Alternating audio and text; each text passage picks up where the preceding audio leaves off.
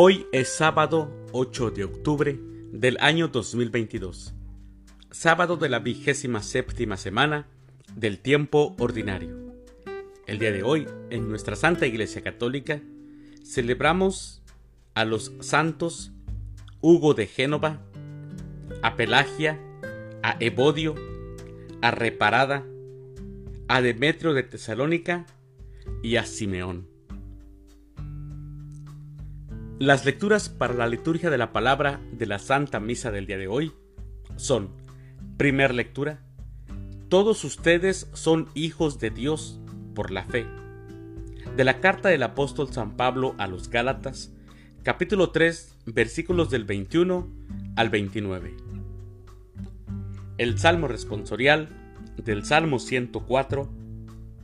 El Señor nunca olvida sus promesas.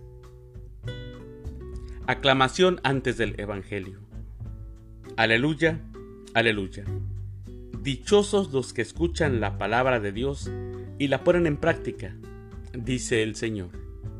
Aleluya. El Evangelio es de San Lucas. Del Santo Evangelio según San Lucas, capítulo 11, versículos del 27 al 28. En aquel tiempo, Mientras Jesús hablaba a la multitud, una mujer del pueblo, gritando, le dijo, Dichosa la mujer que te llevó en su seno y cuyos pechos te amamantaron. Pero Jesús le respondió, Dichosos todavía más los que escuchan la palabra de Dios y la ponen en práctica.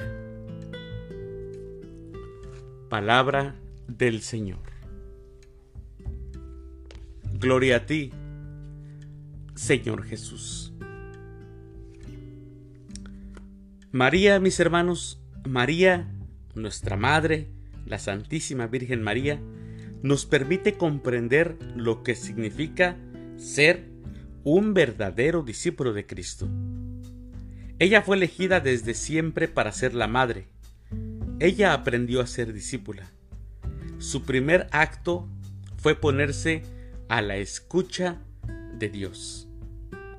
Obedeció al anuncio del ángel y abrió su corazón para acoger el misterio de la paternidad divina. Ella, su madre, siguió a Jesús, escuchando cada palabra que salía de su boca.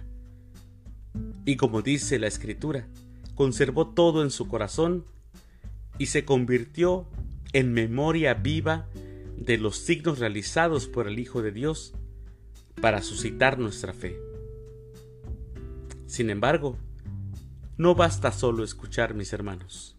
No. Esto es sin duda el primer paso. Pero después, lo que se ha escuchado, es necesario traducirlo en acciones concretas. El discípulo, en efecto, entrega su vida al servicio del Evangelio. Un verdadero discípulo, esto es lo que hace, entregar su vida al servicio del Evangelio. Tenemos mucha tarea por hacer. Tenemos mucho por reflexionar. Pero la clave es en lo que dice la Escritura, escuchar. Si no escuchamos a Jesús, no podemos ser sus discípulos. Para escucharlo